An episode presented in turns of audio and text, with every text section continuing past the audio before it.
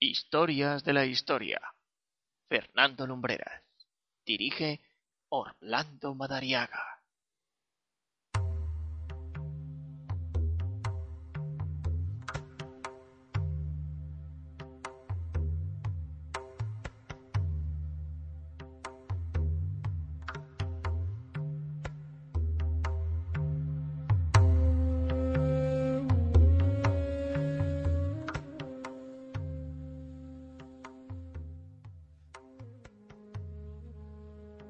Tenía 19 años la primera vez que oí hablar de Fulan Devi.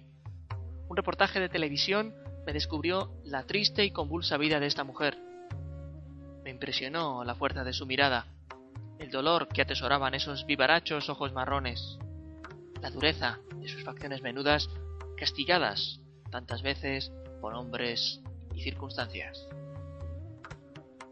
Toda su vida fue un continuo desafío a la injusticia y un desgarrador homenaje a la venganza. Era reaccionaria, testaruda, a veces incontrolable incluso para su propia familia, pero al contrario que muchos hoy se visten con esa estela de héroes populares, tuvo siempre unos principios que nunca cambiaron por mucho que lo hiciera lo que la rodeaba. Esta noche, aquí, en Historias de la Historia, la historia de Fulan Devi, la reina de los bandidos.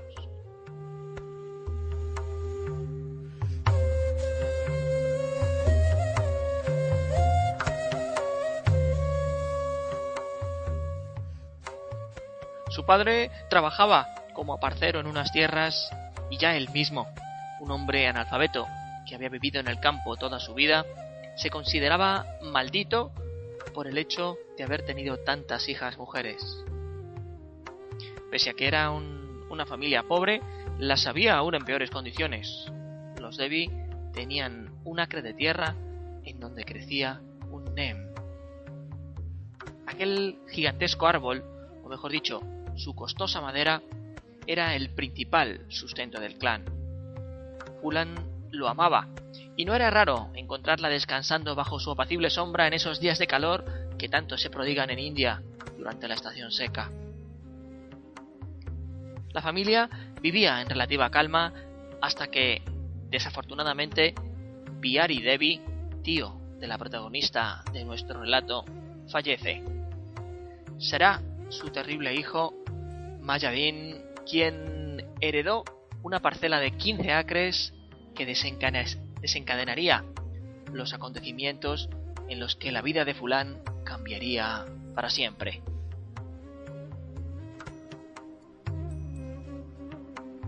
El nuevo heredero era un hombre perverso, capaz de cualquier cosa con tal de salirse con la suya, y desde hacía tiempo había puesto sus ojos en aquel viejo árbol. No tardó en ordenar a algunos de sus hombres que talaran el tronco para venderlo y quedarse con los beneficios. El padre de Fulán no tuvo ni tan siquiera el valor de protestar. Empobrecido, arruinado, dejó que las cosas siguieran su curso. Sin embargo, con lo que no contaba el despiadado Mayadín, era con el hecho de que una niña de 10 años le acusara en público de ser un ladrón. Jamás en la idea de aquellas personas y en la historia de aquella aldea, de nombre casi impronunciable, una mujer había desafiado a un varón, y mucho menos que el órdago llegara desde el seno mismo de su propia familia. La presencia de su prima suponía un problema para aquel tipo, así que acordó un matrimonio que la tendría muy lejos del pueblo para que él pudiera seguir gobernando con su mando cercano al caciquismo. A los 11 años de edad, Fulan Devi fue entregada en matrimonio a un hombre de 30 que residía a varias decenas de kilómetros de la vivienda familiar y que estaba ya casado con otra mujer. Completamente hundida anímicamente, siendo todavía una niña, decidió escapar de aquel lugar y regresar junto a sus padres. El recibimiento allí tampoco fue cálido. Fue rechazada por el hecho de que estaba mal visto que una mujer abandonara a su esposo. Su propia madre llegó incluso a decirle que lo mejor que podía hacer era suicidarse. Poco tiempo después, fue recuperando la confianza en sí misma y volvió a emprender batalla contra su primo Mayadín, al que denunció judicialmente por apropiación indebida. Cuentan los que fueron testigos de aquellos años de su vida que ante el juez se deshacía en lágrimas con testimonios desgarradores. En 1979, la policía se personó en casa de los Debbie llevando una orden de detención contra Fulán por un supuesto robo cometido en casa de su más acérrimo enemigo. Ella lo negó siempre, pero con todo fue retenida, golpeada en varias ocasiones y pasó varios días confinada en una celda de olor putrefacto a merced de las ratas. En julio de aquel año, una banda de salteadores de caminos, los comúnmente llamados dacoits, se instalaron más afueras del pueblo de Fulán. Su líder era un conocido delincuente llamado Babu Kujar, que no tardó en tramar cierta amistad con Mayadín.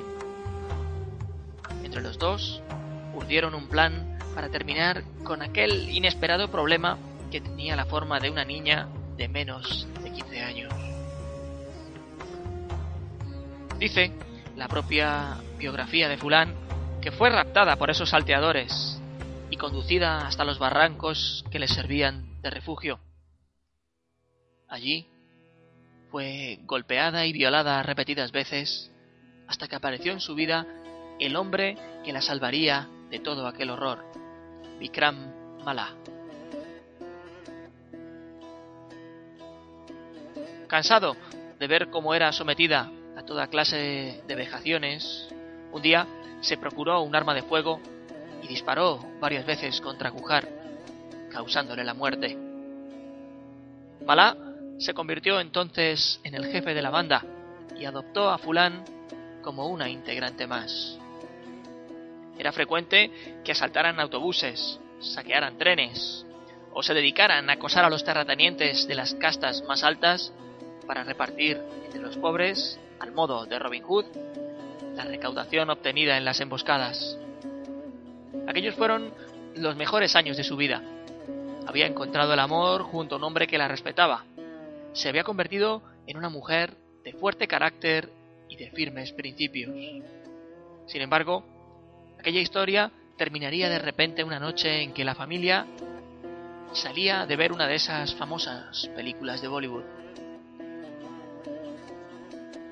Traicionada por uno de sus hombres, la pareja fue emboscada por la policía, aunque logró escapar prácticamente gracias a un cúmulo de casualidades.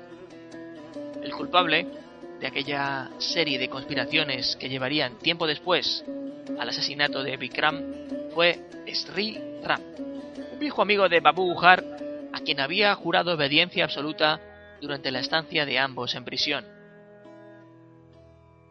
Ram disparó a Malá por la espalda durante el transcurso de una comida campestre a la que habían sido invitados.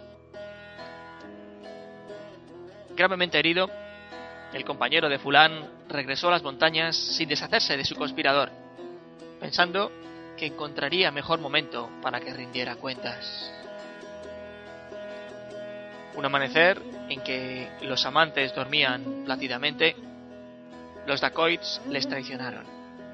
Llenaron de cloroformo la tienda en donde se encontraban.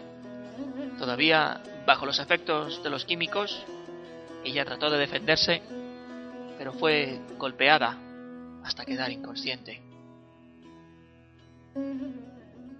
Cuenta en su autobiografía, un libro que recomiendo leer para encontrarnos con toda la inmensidad de esta historia, que fue llevada por varios pueblos, acusada de haber matado a su amante y que durante tres semanas fue violada por tantos hombres que ni siquiera era capaz de recordar el número.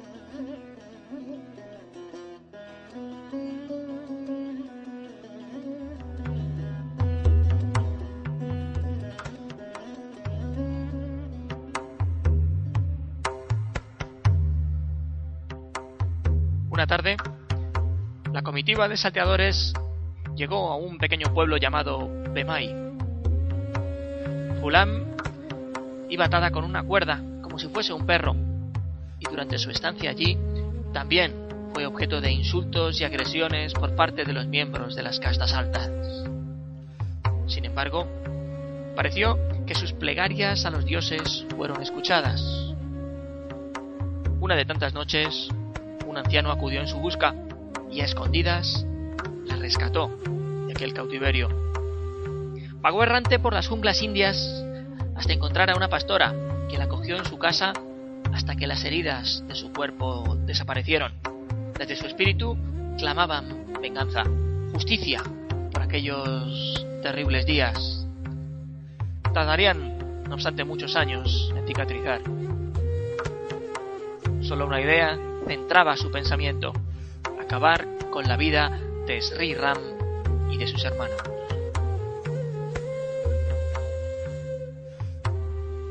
Se unió a una nueva banda de forajidos y participó en el secuestro de dos importantes empresarios.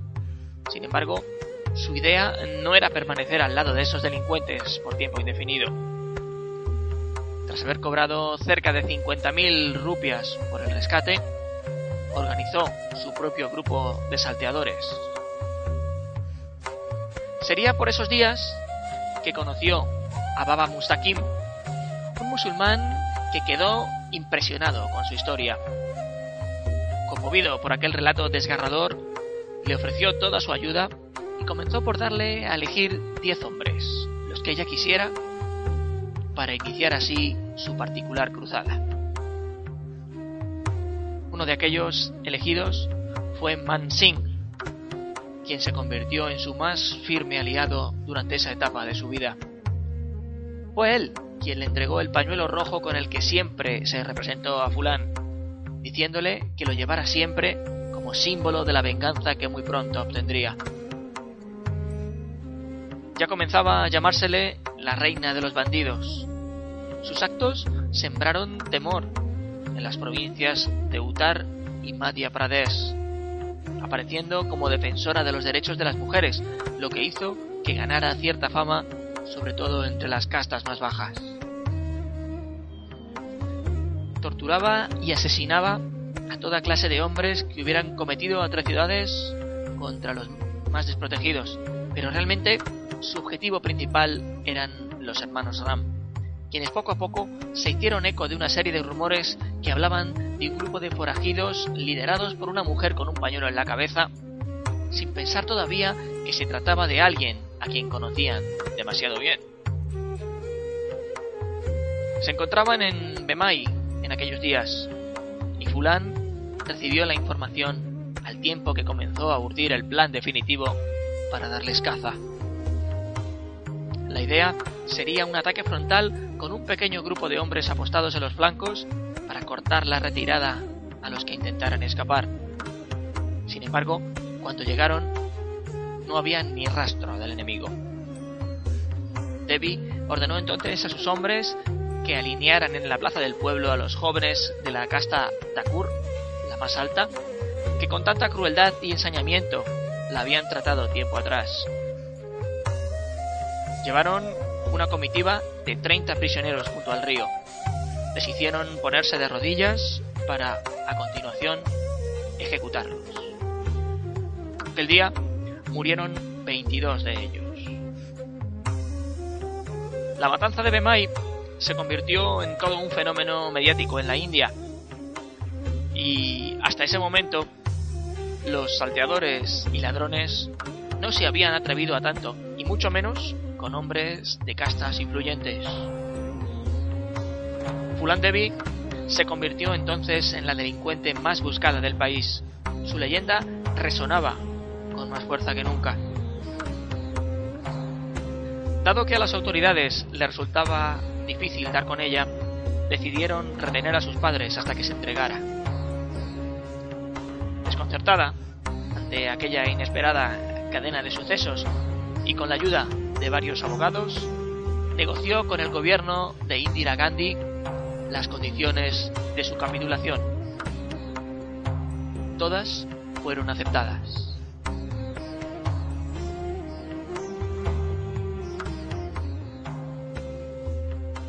En febrero de 1983, aquella mujer, de poco más de un metro sesenta de estatura, que se había convertido en todo un símbolo de lucha contra la injusticia, se entregó a la policía. Fue una extraña ceremonia. Acudieron cerca de 8.000 personas. Todos querían ver a la reina de los bandidos. Incluso sonaba música por un sistema de altavoces como si de un día festivo se tratara. Iba armada con un fusil Mauser que levantó con ambos brazos en señal de rendición. En su cabeza aún llevaba el pañuelo rojo y en los bolsillos una pequeña imagen de la diosa Durga a la que tantas veces se encomendó en las etapas más duras de su vida. El gobierno indio descuidó varias de las peticiones de Fulán, quien estuvo recluida durante 11 años sin juicio alguno. Fue excarcelada gracias a un indulto en 1994, tramitado a través de la mediación de un joven y ambicioso político de casta baja que siempre creyó en su causa. A su salida de la cárcel, volvió a casarse, esta vez con un adinerado constructor con el que también tuvo una turbia relación que incluso dio pie a varias denuncias contra él por supuestos malos tratos. En 1996 se presentó a diputada por el, por el partido Samawadi de ideología socialista, siendo elegida parlamentaria y dos años más tarde fue nominada al Premio Nobel de la Paz.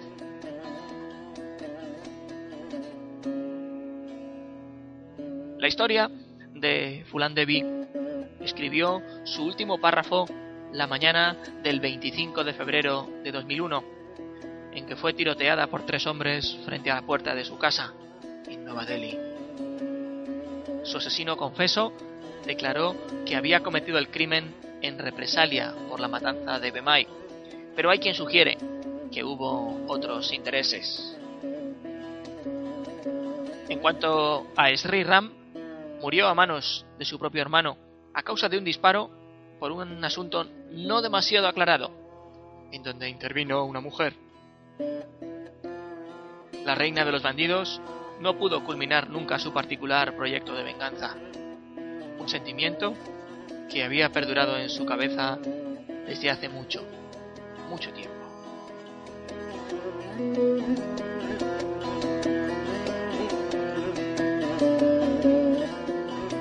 Esta ha sido, amigos, la historia de Fulan Devi, la historia de la reina de los bandidos. Recuerden que si quieren escribirnos para sugerirnos nuevos relatos, pueden hacerlo enviándonos un mensaje a través de la página web www.vivaradio.es en el apartado de contacto.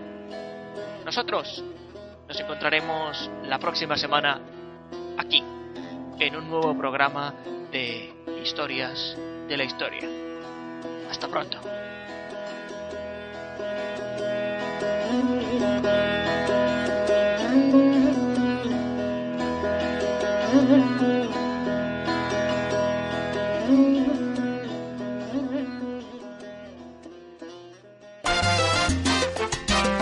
Estás escuchando Viva en www.vivaradio.es.